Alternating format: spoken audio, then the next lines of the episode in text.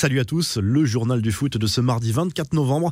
Antoine Griezmann est enfin sorti du silence. L'attaquant français a pris la parole lundi soir depuis l'Espagne sur la chaîne Movistar pour tenter de désamorcer les tensions supposées avec Lionel Messi.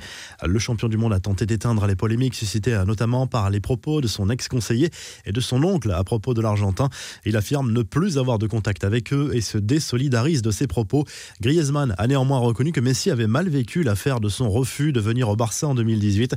J'ai parlé avec Léo quand je suis arrivé et il m'a dit que ça l'avait fait chier quand j'avais refusé de venir la première fois, mais qu'on était maintenant dans la même équipe et qu'il était avec moi jusqu'à la mort. Et c'est ce que je ressens tous les jours. Léo sait que j'ai énormément de respect pour lui. J'apprends de lui, je le vois comme un exemple, à souligner l'attaquant Blaugrana qui demande désormais que les médias et ses détracteurs le laissent un peu tranquille.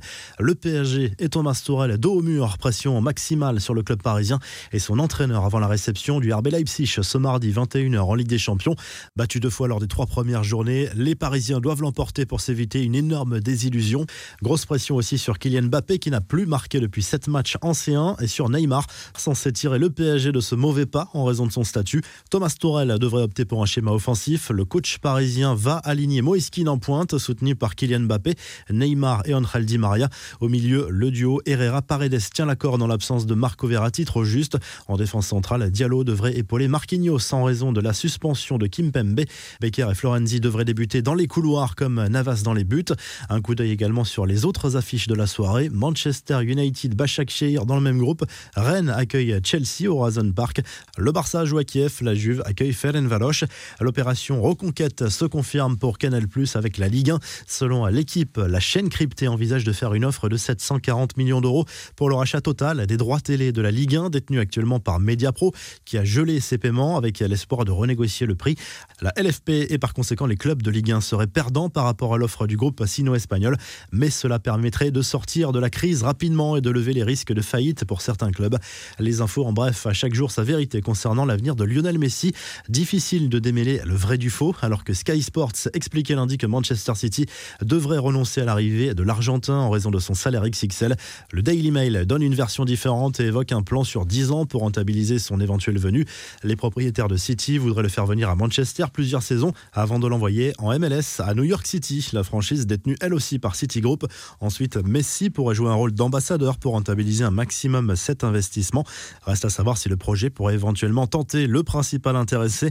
Kylian Mbappé est retenu au sein d'une prestigieuse liste de 28 noms sélectionnés pour le trophée de joueur du 21e siècle. Cette récompense sera décernée en même temps que plusieurs autres en fin d'année à Dubaï, aux Émirats Arabes Unis, alors que Marquinhos et Karim Benzema sont en course par exemple pour le trophée de joueur de l'année 2020. L'attaquant du Paris Saint-Germain fait bel et bien partie de cette liste pour le trophée de joueur du siècle malgré son jeune âge. Une liste dans laquelle on ne retrouve que des stars ou légendes du foot. Pirlo, Iniesta, Shevchenko, Cristiano Ronaldo, Beckham, Totti, Buffon, Kaka, Messi, Figo, Neymar, Ronaldinho, Ronaldo, Zidane ou encore Ibrahimovic pour ne citer que. Le retour du public en première ligue, c'est pour bientôt. Le premier ministre britannique, Boris Johnson, s'apprête à autoriser le retour des spectateurs dans les stades pour les événements en plein air avec une jauge de 4000 spectateurs. Pas suffisant pour certains clubs anglais qui préfèrent le huis clos qu'une jauge aussi faible. Il est le favori de la prochaine élection pour la présidence du Barça et ses propos sont forcément très scrutés. Victor Font a confirmé son intention de garder Lionel Messi au Barça et de le faire travailler sous les ordres de Xavi. Il a en revanche enterré la piste menant à un retour de Neymar en Catalogne.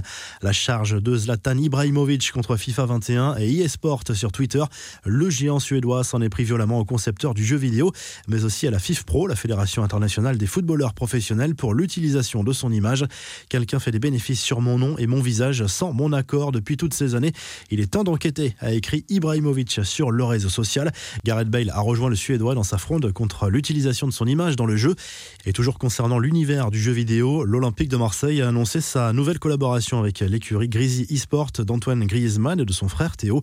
Cette collaboration concernera les deux joueurs FIFA de la team Grizzly, à savoir deux joueurs qui ont réussi des performances sur la scène internationale. Concrètement, ils représenteront désormais l'Olympique de Marseille lors des différentes compétitions internationales et françaises. Avec cette collaboration, le club français va toucher un public plus jeune et développer la marque OM à travers le monde grâce à l'univers du jeu vidéo.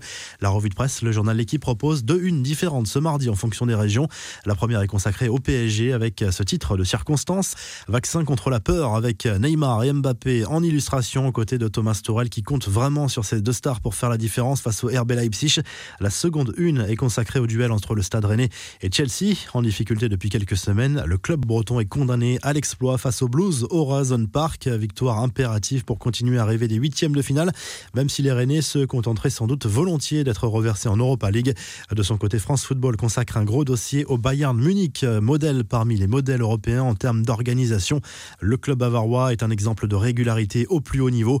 En Italie, Zlatan Ibrahimovic est à la une de la Gazette dello Sport. L'attaquant suédois de l'AC Milan, touché à la cuisse dimanche contre le Napoli, sera éloigné des terrains entre 10 et 20 jours en fonction de son rétablissement. Il sera donc forfait pour le déplacement à Lille ce jeudi en Europa League. Et en Espagne, le journal Sport revient en grande partie sur la sortie médiatique d'Antoine Griezmann. Le Français est à la une. Il sera titulaire ce mardi en Ligue des Champions sur le terrain du Dynamo Kiev. Enfin, le journal Sport remet un coup de pression sur le Real Madrid à la veille du choc contre l'Inter Milan en Italie en Ligue des Champions.